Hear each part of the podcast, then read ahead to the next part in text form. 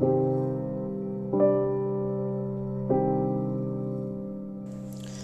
い、えー、皆さんいかがお過ごしでしょうか？えっ、ー、とちょっと遅い時間になっちゃったんですけどね。えっ、ー、とちょっと手短に、えー、お話をしたいと思います。えっ、とまあ今日のポッドキャストのテーマは、テーマってことじゃないな。あのまあえっ、とこの間もちょっと話ランダムに話をしたんですけど、話っていうか自分のそのねあの考えというか危機感みたいなものをちょっと吐露したんですけどちょっ。とやっぱアメリカとイランがおかしなことになっちゃってますね。なんかあのまあ、カルス・ゴーン氏のあの逃亡の話はですね極めてまあ、えーと、結果的にはテクニカルな話で、えー、なんとなく見てると、うん、まあまあ、うん、どこまで、えー、本当か分かりませんけども、まあ、その道のボロはやっぱり関わっているってことでまああの一人の人間だけで、えー、企画されたものではないでしょうし、えーまあ、バックにいろいろ人が絡んでいるという話であって、まあ、そういうようなですねスパイ映画で出てくるようなことが実際に起きるということをですね、えー、我々は今回学んだんじゃないかという感じであって、まあ、この後はどういうふうになるのかあよくよく見据えていくことが必要なんですけども、まあ、大事なことはこの裁裁かれるべきというかそのまあ有罪無罪を図ろうとしていたその事案自体ですね、えー、それの白黒はっきりしないことによるまあこの不安定みたいなものとかあ不確定みたいなものとかそういったことですねいわゆるあの本当の意味のジャスティスがですね、えー、実現できるのかどうかとそこがまず第一ですね。あのこれ要はあの捕まった犯人が脱走したようなとよく似てまして、まあ、もちろん有罪と決まったわけじゃないので、えーと、犯人というのは変な話なんですよね。えーまあ、そういうの似てますよね。なんかあのちょっと具合が悪いから医者に行ってとかってよく最近逃げる人多いじゃないですか、えー、それのすごいバージョンという感じであってですね。まあそれぐらいの話で、えー、話としてはいろいろねあのスパイ映画みたいで面白いところあるんですけどまあまああの恥さらしの話で、えー、泥道ですね、えー、恥さらしの話で、えー、どうしようもないんですけどね。そこはちょっと置いとくとして、まあ、とにかく、えー、イランですよね。えーとまあ、BBC なんかのサイトを見てもまあやっぱりトップニュースですねそのイランの集会ですよ。えー、まあちょっと逆を想像してもらうといいと思うんですけどまあうん今日本はそういうことを仕掛ける人がいませんけれどもね、えーまあ、例えばだからあ日本のその幕僚長がドーンとやられるような話ですから、えー、ねドローンでそれはちょっとただただじゃ置かないぞっていう気になりますですよね。ましてやまああの非常に戒律に厳しい人たちが多く集まっている国で起きたそういうことでありますから、えーまあ、またその国を追い出してですね国を救った、まあ、その子孫たちが、まあ、いるであろう国ですからね、えー、まあそのなんていうか主張の、うん、客観性とかそういったものはどうなのかっていう話はなかなか難しいのかもしれませんけども、えー、背景とかとね総合的に考えるとどうなんだっていうのはあるにしろまあこう人々のですね人心がこうガーッとこう集まっていくような状況に今なってしまってるっていうのは一つ心配材料ですね。で、えー、またあのトランプさんアメリカの大統領米国の大統領がなかなかにあの挑発的な態度を崩さないというところがあってまあ、これに過剰に反応しちゃいけないという話もありますが冷静に考えてみるとですね、まあ、やっぱりこうまあ世が世であればですね宣戦布告に等しいようなあのことをしているというかむしろまあうんお互いにねあのやらやったからやり返したっていう話なのかもしれませんけども、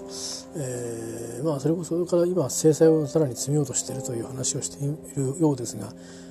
順序が逆かなという感じがしないでもないですね。でまあいろんな話が飛び交ってるんでどれが本当か分かりませんけどもアメリカのその政権の近い筋ではですね、まあ、割れていってですね、まあ、割れていってもまあ、取り巻きとそうじゃない人という感じだと思うんですけど全ての情報を知った知った人見た人は全く大統領と同じ考えであると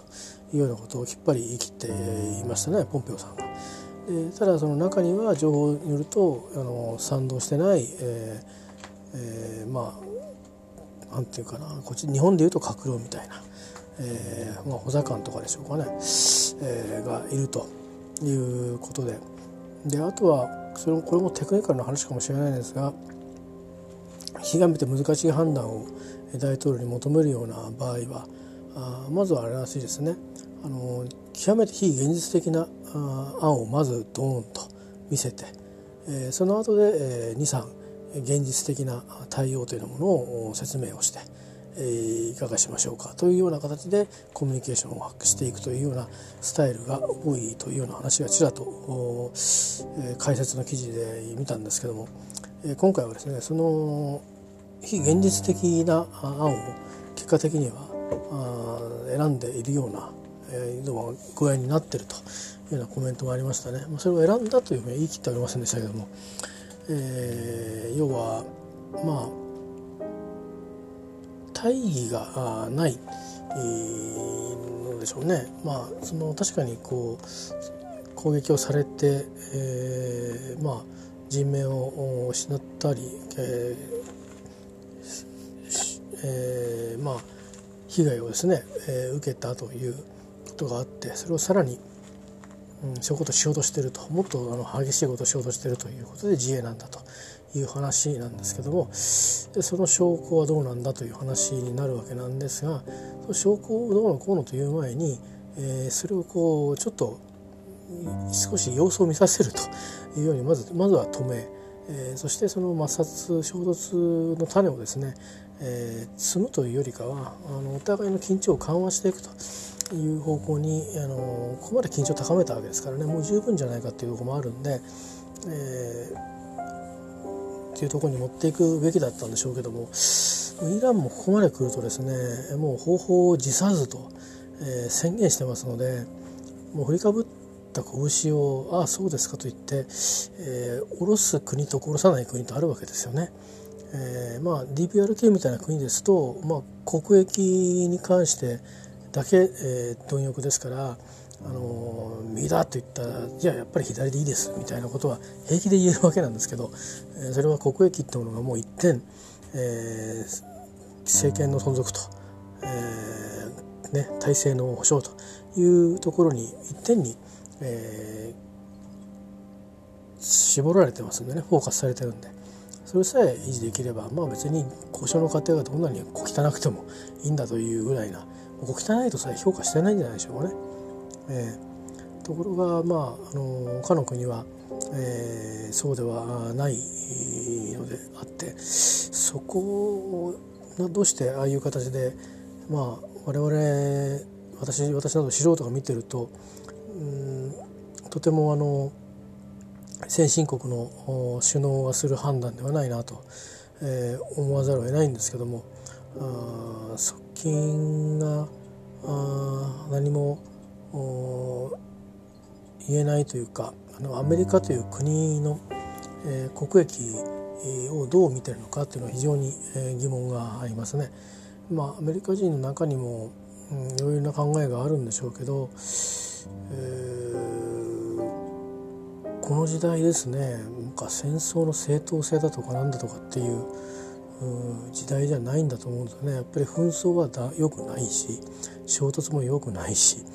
えー、軟禁や人権侵害やとにかくダメなものはダメという世の中に我々は突入しているわけですね。えー、ですからうん理由があるからこれをしてよいというような時代ではもうないっていうことをですねやはり、えー、イラク戦争からですねえーと、アメリカがまずは学ばなきゃいけないんじゃないかと思うわけですよ。えー、それを多分世界中の人がシェアをしていて、えー、とりわけえー、フランスドイツはですね当時イラク戦争にはあ非常に否定的でした、まあ、勇気ある国だったと思いますよね、まあ、利権が絡んでるからっていう話も、まあ、背景にはあったようですけど。にしてもですね、えー、まあへなへなと見過ごすということではなくはっきり脳を突きつけたという、まあ、ことで一種その、まあ、結果的に止めることはできませんでしたけども、えー、まあ立つべきはこっちであると、えーまあ、世界に知らしめたという行動したことは立派だったなっていうふうにやっぱり今思うと、え、思いますよね。えーまあ、今のマクロンさんがそれができるかどうかはちょっと分かりませんが、まああのメルケルさんもちょっと、あの今どうでしょうかつてのようなあ力強さがあみなぎってらっしゃるかどうかちょっと、えー、微妙なところもあるかもしれませんが、今誰を一体トランプ大統領を止められるのかと側近が止められないアメリカの議会も止められないそしてアメリカの国民も止められない。イランでああいった大きなこう人の群衆の群れがありますがアメリカの人たちがあまあそうあってほしいってわけではないですが香港のようにですね、えー、まあボートになれたは言いませんけどもね香港の人はボートだとも私は言いませんがえー、民衆が立ち上がってですね大統領勘弁してくれと いうふうに言い出せないところがなかなかアメリカが懐が深いっていうのと、まあ、なかなかの個人主義というかですね、えー、ヨーロッパよりも、うん、あのその、えー、なんていうか物分かりがいいというのか、えー、冷めてるというのかちょっとわからないんですけどね、えー、まあでもどっかでトランプさんはあ引くんだっていう見方もあるようですけどそういうふうに思ってるうちにあのイランの方がどんどんどんどん、うん、対応を先鋭化させてしまうとですね、えー、これ収集つかなくなる可能性があってでただでさえあの辺っていうのは非常に微妙なあバランスで、えー、モザイク状にですね、えー、国や宗教や民族があの入り組んで、えー、ひしめき合ってるわけですよね、えー、民族問題もありますし、まあ、そういうような中で、まあ、うん以前のようなあイランのようにちょっと過激なことを、えー、放っておいて黙ってても勝手に言ってるみたいな政権じゃなくなかなくなったあところだっただけにですね非常にその、えー、核合意のその破棄から始まる一連の流れがですね結局止めることなくですね いわゆるそのまあ一つのパフォーマンスでもえー、でとどまるようなレベルでいつか復活するというようなですね、えー、まあ政治家としてのタクティクスではなくて、まあ、本当にあのなんかどっかで誰かに背中を押されたとしてはしごを外されてるかのようにですね、えー、非常に矛盾したことをこう言ってるという、えー、ところがですねまあそのネゴシエーションでそれをやるにはいいと思うんですね。左右手で握手して左手でぶん殴る下手でぶん殴るっていうそれはあっていいと思うんですが表立ってこういうふうに武力を行使して、えー、それをやるというのはこれはなかなか後で、えー、トリートメントできないところがあるので、えー、まあ避けるべきですね。えー、ですのであの切にあの事態の沈静化というかあとはアメリカ大統領の方針の速やかな転換を求めたいと、え、思います。それを期待したいと思います。で願わくばアメリカ国民に立ち上がってほしいと、え、私は思いますね。あの何よりもまあ世界に冠たるアメリカ合衆国ですから、えー、国民がしっかりしてもらわないと困るなと思うんですよね、えー、これがだからこんなような状態の人が核ミサイルのボタンを持ってるのかとえー、権限を持ってるのかと思うと、うん、やたら恐ろしいかもしれないですね。えー、ちょっと現時点、あのー、中国のリーダーよりもキム・ジョンウンよりも、えー、少しマッドリーな感じが、えー、しますね。いかがでしょうか？皆さんどうお考えになりますかね？えー、まあまあしょうがないあんなよその国の政治のことはっていうことで済ましてしまっても別に当面は日本は困らないかもしれませんが、まあ、相場、えー、巡り巡って、我々は油が手に入らない、えー、あるいはいろんなものが高くなっていく。高くなるから手に入らない、えー、高くなるから物が売れない。そして失業する。失業するからあ国内の消費が伸びない。うんぬんかんぬんの、えー、負のスパイラルに陥って、えー、まあいわばトランプ不況がですね。起きないとも限らないわけですよね。え、何がもともとの根っこにあったんだっていうと別に大した話じゃなくて、えー、ちゃんとこっそり監視をしてるのはもうアメリカはずっと監視をしてるわけですからあらゆるところからもう分かることは分かってるんですねほとんどね、えー、そこをうまくこうカードとして使うかどうかっていうところで、えー、今回そのトランプ政権の切ってるカードの切り方っていうのはものすごくあのあの雑なんですね。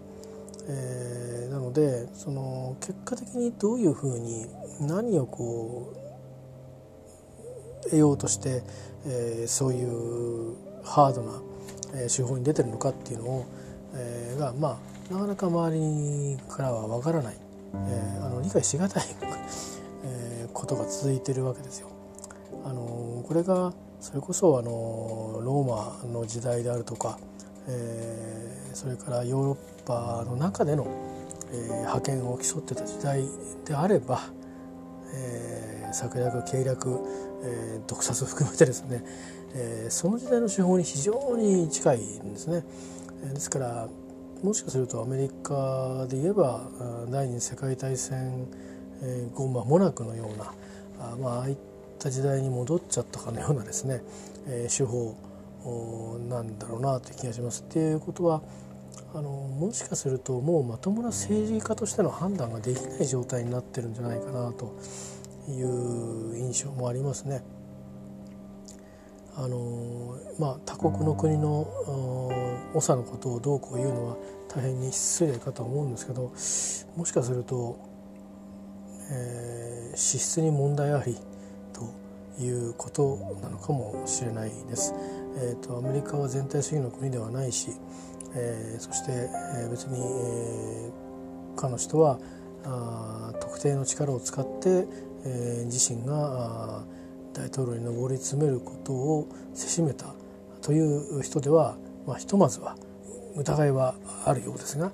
あないわけですな。証拠はないわけで。そういう意味では、えー、かつてのドイツの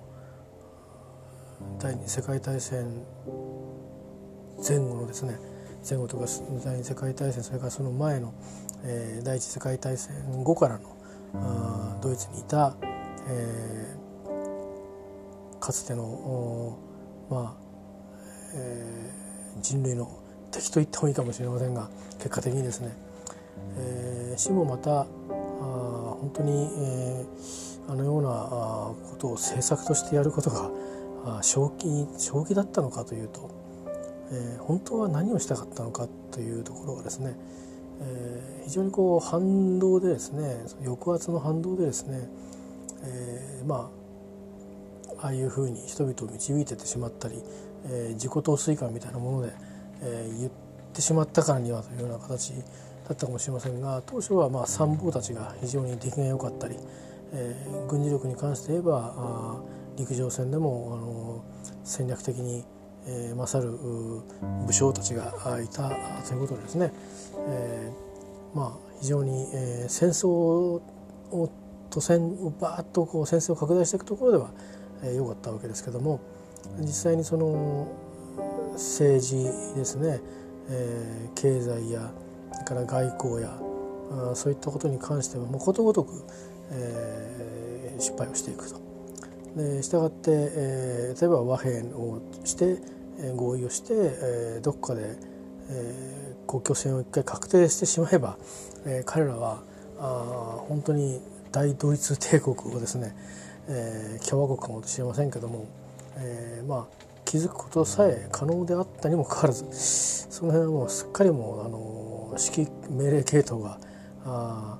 全くこうバラバラになっていてですねえー、何かに特化して専門的にこうバサバサバサバサこう、えー、仕事をこなしてっていくようなあような人が、えー、アイヒマンのような人がいたり、えー、あとはみんなこう好き勝手に人を撃ってみたり、えー、いうようなことがあったという話もね、えーまあ、これは映画やあるいは人の語りで、えーまあ、代わりにですねきしるところでありますけどまあ今そういうことを、まあ、アメリカはしてるわけではないですが近しいことをこの何十年ですねこのまああ2003年以降は特にしてるきたわけですね。で一回こうクローズするのかなそういうふうにいくのかなっていうことで、えー、まあ中東の方もなかなか不安定な状況が民主化運動が起きてきたあたりから、えー、民族問題やいろんなものがこう絡まって隣国との関係や、えー、不安定になっているところからもアメリカが去るってこと自体、えー、どうなのかともう少しいた方がいいんじゃないかという国際国際世論もあったわけですけども、えー、ただまあそれでもアメリカはまあ戻るんだともうあの手を引くんだということで選択していったわけですね。えー、ですからただその不干渉だった時代で、えー、中東はあ,、まあ、あいったあテロ組織がこうはびこるような、えー、自らまあアメリカに手伝わした人材たちをですね放置したことによって、えー、ああいうふうにして、まあ、自ら返打ちに遭ってしまったという面もあると、えー、聞いたことがあります。まあ、非常に非常な言い方ですけどね、えー、でもやっぱりあのまああいったテロ事件っていうのはもう起きないんだろうとは思いますけども、えー、あそこまでのことはねなかなかあ起こせないだろうと思いますあの警戒も厳しくなってるからね。とはいえだからといって、えー、考え方価値観が違う国がですねしかも具体的に、まあ、アメリカ本土やアメリカ国民を寄ってたかってもえー、バンタビあの何か危害を加えるというようなことをするようなことを実際にするぞと 表明したわけでもなく、えー、摩擦を深めるんであればですねもし対話路線に舵を切って、えー、ここは一つあの世界のですね、えー、平和に、えー、貢献してほしいなと 思うわけですね。あの地域からバルカン半島あたりまでっていうのは非常に不安定で今ようやくバルカン半島がどうにか落ち着いている中で中東がとにかく、えー、それこそレバノンじゃないですけども、まあ、シリア含めあの辺だけまだ落ち着かないと、えー、それからアフリカも東部は、まあ、北東部落ち着かない、えー、ほとんど無政府状態、えー、というその中で、えー、アラビア半島では、まあ、イランと対峙して、えーまあ、勢力構想をですね、えー繰り広げている中でですねただでさえその新アメリカ新米国とイランは戦っている中でイランと挟み撃ちするように、えー、来られたらですね、えー、この均衡が崩れますねやっぱりね。えー、そんな中であの矛盾するようなあ反応をこう短期間に繰り返し繰り出してくるしかも、えーまあ、国のですね、えー、まああ役人といっても多分トップ級の役人だったと思いますんで、えー、大臣というかね司令官、えー、まあ直に、えー、直に殺傷せしめたということはまああのいくらアメリカに義があったとしてもですねあのやっぱりイランの感情をあの黙って落ち着かせるというわけにはなかなかいかなくなるというのはこれは分かってたことだと思うんですね。えー、この状態をしてまで選挙に勝つことがアメリカのためになるのかというのは私が聞きたいことですね。それについては私は答えは持てないですよね。憶測になりますし私は日本国民でアメリカ国民じゃないのでただ非常に疑問です。今あのかの国の大統領がやってることは世界のためにそしてアメリカのためにそして日本のためには全くなってないような気がして仕方がないです。えーしてそのことをあ世界がもっと声を大にして言わないこともとっても不思議ですね。えー、そしてこの間心配していたように、えー、まあ自衛隊の派遣ですねもともとはそのホルムズ海峡を渡るタンカーの警護ということだったはずですがこのような状況になっていくということはですねこの間も言ったようにその戦闘やらにあるいは偶発的衝突に巻き込まれる可能性が出てくるとそれは自衛隊自体じゃなくても民間のそのタンカーが巻き込まれた時に、たまたまその場に居合わせるということでですね、タンカーを無視をできないですね。それで、まあ、航行中に、えー、はすぐ近くを行っていた、えー、アメリカの船が攻撃されているのを目の前で見ていたという時に、えー、あ私はタンカーの護衛しておりますので失礼しますという感じでいけるのかと、えー、集団的自衛権はどうしたんだという話にですね、えー、まあいやいやあれはアジアだけなんですっていう話 で我々は済ましてほしいんですけども果たしてアメリカがどう出るかってことになってどう出てきても断ればいいんですけど、まあ、実際にそういくのかということのやっぱり確認をですねしてからでないとやっぱり出向かしていかんじゃないかなというふうに思いますしましてやそのそんな危険地帯にですね、えー、と分かってるところに派遣するっていうのはあのー、まあ、PKO とはちょっと、あのー、よりは質が変わってきてるとは思うんですけども、まあ、要はあ戦死と言ったらいいのかその、まあ、巡視ですね、えー、にとかですね致命的な何か後遺症の残る重度障害を抱えるような、えー、被害を被った場合に果たして我が国は一体どういうことでですね報うの報いをするのかと、えー、それはもう取り返しつかないですよね。あのこれが分かんなかったらしょうがないですよね行ってみたらなんか切れがいっぱいあって掃海艇が作業をする前もなく、まあ、巻かれたばっかりでドドドーンとなってしまうっていうのはそれはまあ不可抗力かもしれませんけど、えー、でもまあ今回の場合はもう危険なのは想定十分に想定しうるので、えー、今日どこかの放送局のキャスターも言ってましたけど、えー、考え直して一回ゼロベースで、えー、派遣を延期するとか中止するとかっていう判断をする必要があるだろうと言ってましたけど僕も賛成ですね。あのすなわちこの状況でタンカーも運航するんだろうかっていうところがありますからね。え運行するっつうならそこは考えなきゃいけないかもしれないですけどその時にやっぱりその戦闘に巻き込まれた時の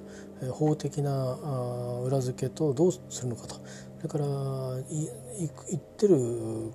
数をですね多くすると戦闘に巻き込まれる可能性が非常に高くなるんだけども、まあ、装備だとかそういったものでやっぱり、いろいろ考慮するとこもあるでしょうしもしかしたらホルムズ海峡封鎖されちゃったりしてですね護衛に行ったはいいけども、えー、でどっちか側に封鎖する側にこう逃げられない側に入り込んだ場合に、えー、まあ人質みたいなことになっちゃいますからね。だからこのやっぱりそのそういう意味では、えー、日本のその経済界、えー、あの産業界と、えー、よくあの連携をして、えー、今後のですねその中東情勢とうんいわゆる燃料ですね、えー、燃料調達の話、えー、エネルギーをどうどうして稼ぐかというところをですね真剣に議論することが先なんじゃないですかね。えー、なんか意外となんかあののんきな感じの発言が多いような気がして日本の閣僚の皆さんもですねうんどうもこうアメリカと変にシンクロしていて気味が悪いですね。あの多分いろんな大きな戦争なりその虐殺なりとかっていうのは最初から別に大事で始まったわけじゃないと思うんですよね。とか何かのちょっとしたまあものすごい殺傷能力の高い兵器を作るのも別に殺傷能力高いのを作ってやろうと思って、えー、何か気づいてるわけじゃなくなんかこう科学者たちや技術者たちがふとひらめいてえー、こんなもの作ってみたんですけどと言ったらばあその武器使いの専門家がいやこれは大変な技術だと いうようなことでですね、えー、応用を指示してこういうふうにはできないかみたいなことを言ってそういう意味ではみたいな感じでですね、あのー、なんか加速度がついてなんか知らないけども一体何に使うんですかところでみたいな兵器が出来上がったりとか、うん、なんか戦争に関するものってそういうところがあるんじゃないですかね。気が付いたらこんなことになっちゃってました一体どの道を来たんでしょうっていうことにですね、うん、なるならないかというかなるんじゃないかっていう心配でいっぱいです。えまあ何事もないことを願いますが何か起きてしまった場合には一体誰が仲裁に入るのか誰が止めうるのかっていうことですよね。えー、まあもうそれこそ、まあ、今イギリスの、えー、ジョンソンさんあたりは、うん、トランプ大統領にいろいろ言ってるっていう記事がちらと、えー、ガーディアンかなんか見ましたけど実際にでも止めうる人というのは間柄の信頼感がなければいけないですからね。だからプーチンさんが止めるっていうわけに一人で単体で止めるってわけいかないですよな。プーチンさんが出てくれば、うん、もしかしたらイランあたりはもしかしたらあ何か動けるかもしれませんけどうんでもなんか何カ国かこうタッグを組んでアメリカとの間に入らないと収まらないような話に、え、なるでしょうからね。え、でそこで行われるその、まあ、仮に和平合意が行われるとしても一体何のために和平合意してるんだって話になりますよね。もともと何もなかったのになんか全部アメリカがマッチポンプで、えー、起こしていってあの単に指摘をして要請要求をしてきつい要求をしていって、えー、制裁するぐらいでもよかったんでしょうけど、えー、いきなり破棄って言ってその枠組み自体をぶち壊してしまうっていうことに出て今度はあ実際に相手国のですね、あのー、まあ、リーダーを、えー、もう直に 直に国境を越えていってズドッと、えー、命を奪っちゃうという、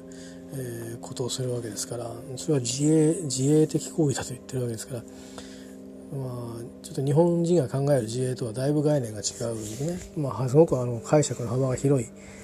えー、ものがいいよっていうことで、まあ、単にアタックだと思うんですけどね、まあ、仕返しというかうんまあどうとでも言えますよねあの日本でいうとだから徳川家康の頃の 戦国時代の頃のいわゆる話ですな、えー、非常にそのなんか古い時代の、あの政治家たちのなんかあのいろいろやってきたことをなんかやってるようで一体誰が絵描いてるんだっていう、えー、感じがねしますよね。あの歴史の勉強したんですかねもしかして急に。うん。分かんないですけど。勉強したらやってみたくなったんですかね。そんなわけないと思うんですけどね。シャレにならないですからねやってることは。いや本当にあの、えー、理解不能ですね。理解したいとも思いませんけどまあ本当に迷惑なことをしてくれるなとつくづく思いますね。壊したものをまた作るっていうのは非常に大変なことですからね。物もそうだし人と人との絆もそうだし国家間の信頼もそうだしそれからこういうことになっていくとまあああやって人々の気持ちはわーっとこうね大人たちとか宗教のまあ信仰心の人たちはわーっとこうなっていくんでしょうけども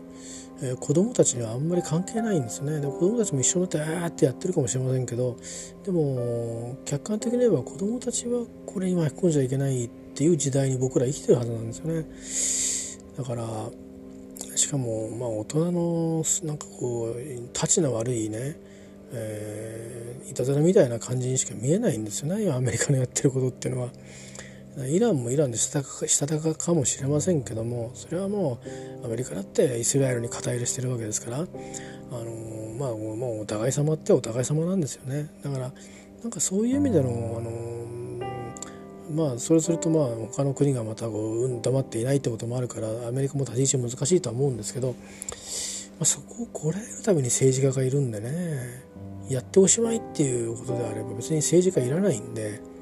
えー、軍隊だけいて、あのー、軍隊に命令する長官だけいれば いいわけですよね。えー、いやそうじゃないとそれはまかりならんという人が、うんいう時とそれからいやそれでも行くんだという時と両方の権限があるんでしょうけど非常に軽々しくですね行くっていう決断はそうそう軽々しくないんですね。おそらく始めたら終わらせるのは非常に大変なことはあの過去の、アメリカの大統領がよく体感体験してきたとこだと思いますんで、えー、まあ第二次世界大戦はねなんか売られた喧嘩みたいな結果的にそんな風に持ち込みましたけど、まあ、元はアメリカ側がギューと制裁をしてきたっていうのがあで、火をつけちゃったわけですけどね、え、まあそれも歴史からはないことになってると思いますからアメリカの歴史には、まあ、結果的には彼らはまあ原爆を落として、えー、ロシアと密約をまあしといてロシアがまあ攻め込んだところで日本が降参をしたわけなんでありますけども、えー、非常に大きな犠牲を払うことになりました。えー、まあそういう意味ではあのアメリカが今日本と同じような道を歩むわけではないですけどもね国の状況も違うし国際情勢も違うし。だけどもアメリカのその真意がどこにあるか全く分からない状況の中で、えー、なんて言うんですかねあの多くの人はもしかしたら、えー、傷を負い命を奪われることになるんだとしたらそれはアメリカ国民ももちろんアメリカの人ももちろん隣隣国であるイラクそれからイランの人たちあるいはそのその中にいて少数民族で、えー、生き抜いてる人たちうん、という人たちですね、えー、まあ、そういう人たちが難儀な立場になるっていうのは全くあの言われのない話なんで,、えー、でしかもそれぞれみんな主権国家なわけですから話し合いで、えー、解決をすると。まあ話し合いができないだったら話し合いができないというところで、えー、立ち止まって、えー、うん、少し距離を置くとかなんかそういうですね子供の喧嘩みじゃないですけどもそういうふうにしてあのやはり緊張感をですね煽らないように煽らないように、えー、こうそういうものをこう少しずつ山をこう崩していくような作業を、えー、しないといけないんだろうなと、えー、思うんですけどもまあ同じこと何度も何度も言ってますけどうんちょっと心配ですね。まあ、どっかでやっぱやめたと言ったにしてもちょっとここまで来るともうシャレになってないなというかねいやもうなんかその言うこと自体に信頼できないなという感じを持ってると思うんですよね。で私日本人ですけどもうもはや信頼できないですよ。あのうん何をしたいかが全くこう分からないしもしかしたら我が国の総理大臣には聞かされてるのかもしれませんけどもそれから防衛筋ですねでもまあいろんなケースの話をすると、まあ、やっぱり日本というのは情報機関がないということもあって情報をもらうのが非常に遅い、えー、ようですからまあなかなかそれもどこまで来てるかわからないですね。えー、ですからまあどうどういうんでしょうかこう本当は次の選挙で勝ちたいんでしょうけどアメリカ国民は勝たしたのかもしれませんけどそんなことのためにね、えー、もしやってるんだとしたら、まあ、許されない行為ですよね。何でしょうまあこれで許すこれでいいっていう話だったらもう裁判をいらないって話ですからね。外国人だったら殺しちゃっていいのかと。国内だったら犯罪になるわけで。えー、あるいは、まあ、軍人だったら軍法会議かなんか裁判かなんかあるんでしょうけど。法によって、えー、法とは法っつともねいろいろその法の中身によっても変わるわけですけど。うん法治法治主義っていうのもかなりいい加減なあれなんですけどね。ものの言いようっていうことになっちゃうんですが。にしても、えー、まあ法律を無視して、えー、というかあの国内だったら裁判にかけて何なら有罪になって何なら刑務所に、えー、なって、まあ、懲役167年とか、まあ、そういうようなことになったり、えーまあ、よくて終身刑みたいなあ感じになったりというようなことならまだまだ分からなくもないけどもそうではなくてズドンとやっちゃうっていう、消してしまうというね命を奪ってしまうと、え、いうことから始めてしまうというところがですねあのアメリカの価値が世界にこれまで、えー、共有させようとしてきた価値観との乖離があまりにも激しすぎて、あのそもそも今正気なんだろうかとアメリカの政権はあそういうふうに思わざるを得ないですね。あのー、まあ国や国民は多分健全でしょうから健全だしものを言うことを権利までは、えー、諦めてないと思いますから、えー、多分まだそういう意味では国は持ってるんだと思いますけどそういう意味では DPR 系とはわけが違うんだと思いますし、えー、大陸の中国のように、えー、監視をぐっとされていてなかなか政府に批判的なことも言えないし批判的なものや人はいろんなものから消えていくと、えー、表現されないというような形でもってですね統制をしていくというまあ国とは違うんでしょうけどもただまあリーダーのやっててることはどうかっていうとまあどっこいじゃねえのかなってことになりますね。ほぼ同列に並ぶんじゃないかという感じがして、えー、でヨーロッパもあんな感じであのなんか、うん、ちょっと乱れつつあるということがあって非常にこう混沌としてくるんでアメリカにはあまり乱れてほしくないっていうとこありますよね。そもそもあのまあやや距離が離れてるとこもあっていろんなエリアから。独立して、えー、まあ安全を決め込める地政学的なあポジションにいるわけですからね、えー、それだけアドバンテージがあるんであのあまりいろんなとこに行っていろんなことしない方がいいなっていうことですよね。あとはまあまあ、イラクにいるアメリカ軍をどうこうされたいっていうんであればまあとっとと引いちゃえばいいのになっていう話ですよね。言ってみれば。あの、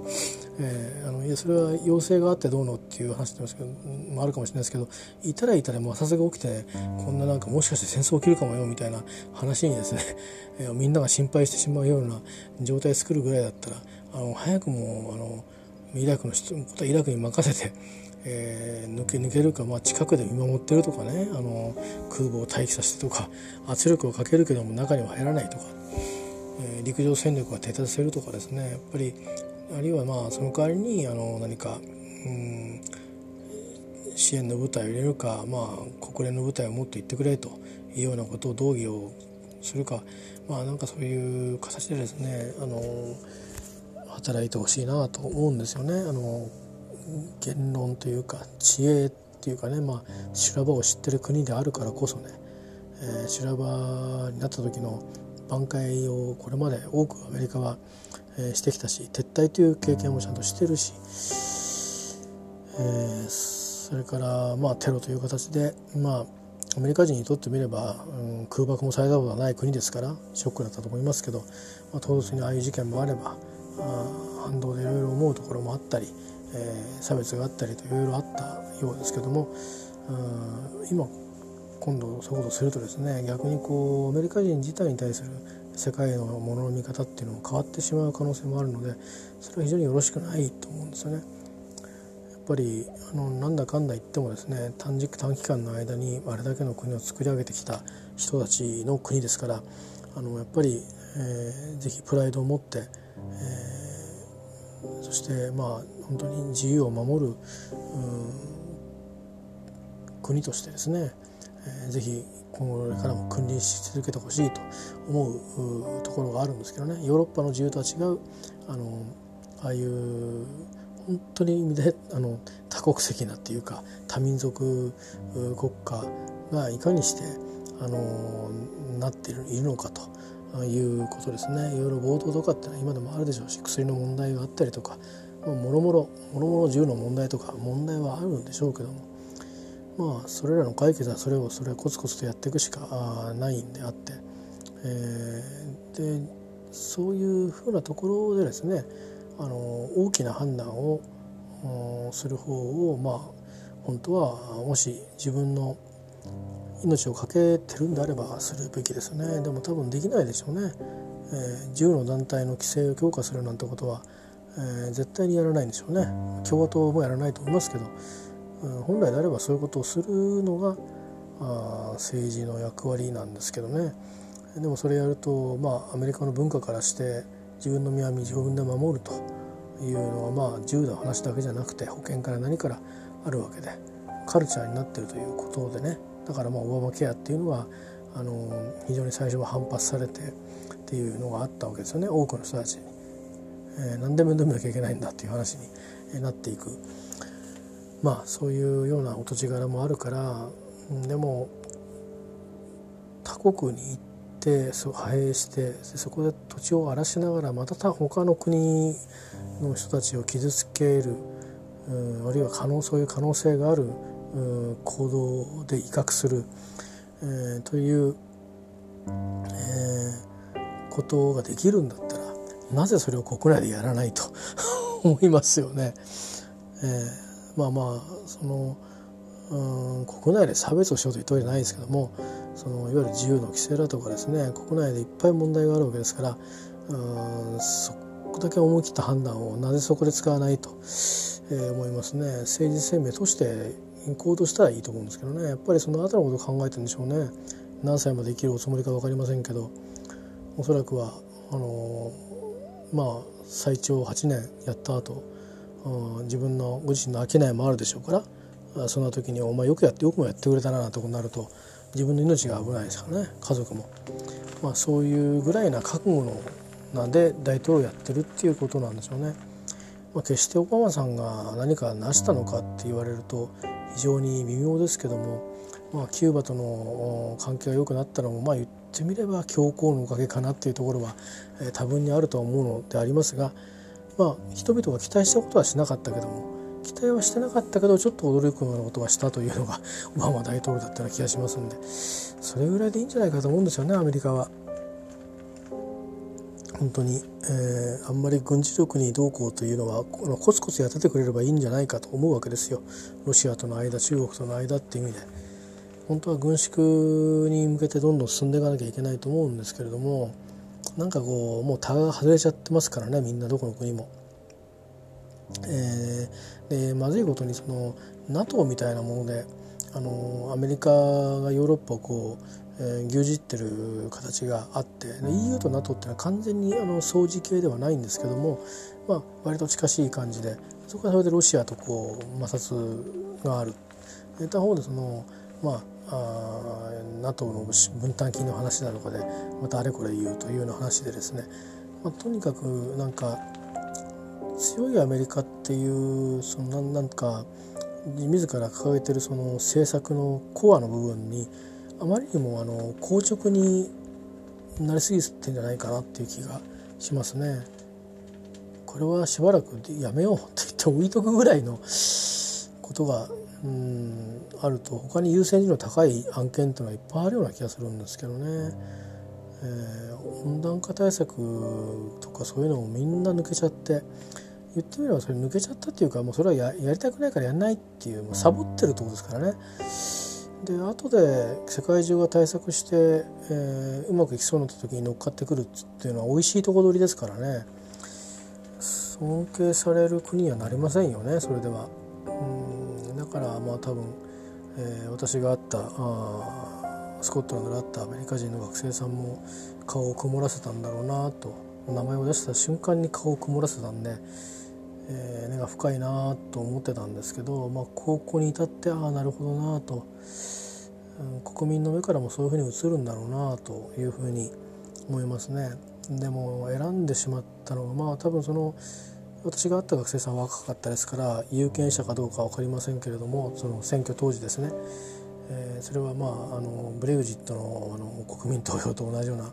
ものだったかもしれませんし今回の選挙と同じだったかもしれませんね。結果的にまあイギリスの場合は今回も、えー、まああの今回もっていうか全然違うんですけどね。選ぶ対象はね国民投票とあのジェネラルレクションは違うんですけども、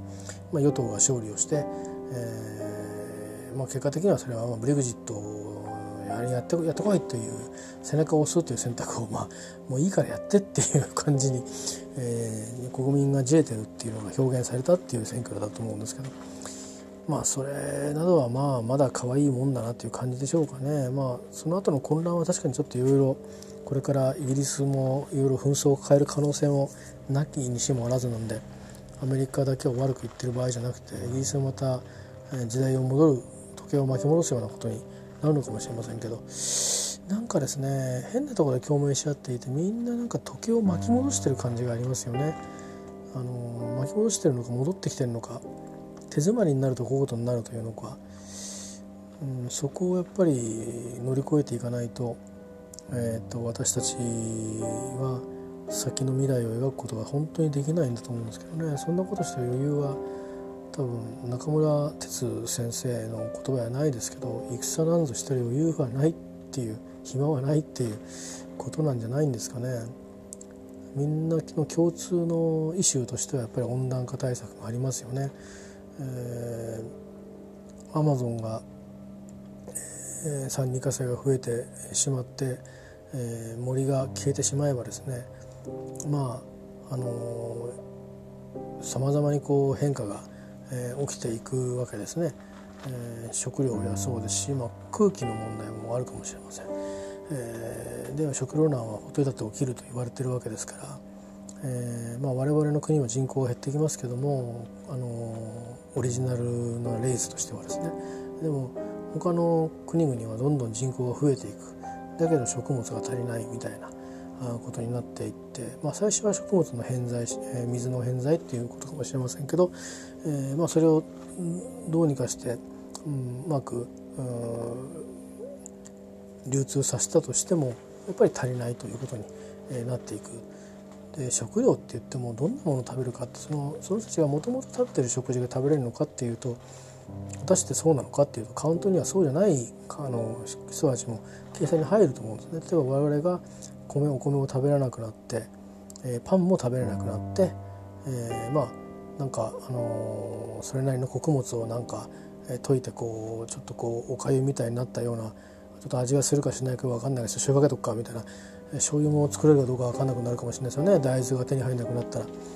えー、とかですね。そんな風にして、えー、じわじわっともしかしたら温暖化対策、えー、どころじゃなくて食料の問題が一気にぐわっとこう、えー、我々に迫ってくる可能性だってあるという時なんで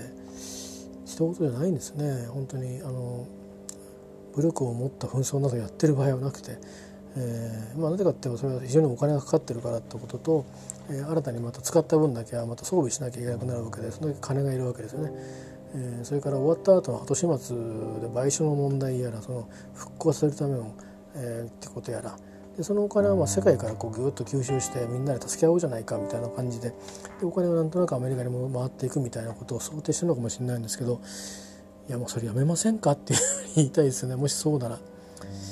まあ今一番不気味なのは一体何を狙いに何をしようとしてるのかっていうのが、えー、全くあの読めないところが気味が悪いですね。でだけどはっきりしてるのはもうあのまあ我々側はあの